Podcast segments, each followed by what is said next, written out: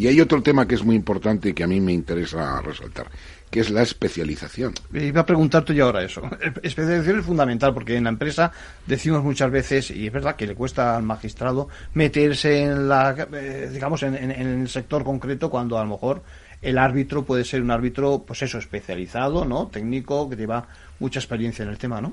Claro, las relaciones jurídicas se han eh, convertido en mucho más complejas hay elementos económicos, hay elementos técnicos.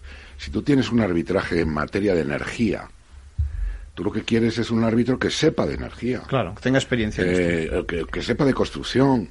Es decir, cada vez, yo que he estado en, dos eh, firmas grandes de abogados, eh, al principio nos dividíamos en, pues eso, mercantil, procesal, fiscal, etcétera. Pero luego ya entrábamos en niveles de industria, telecomunicaciones, automoción, ocio, etcétera.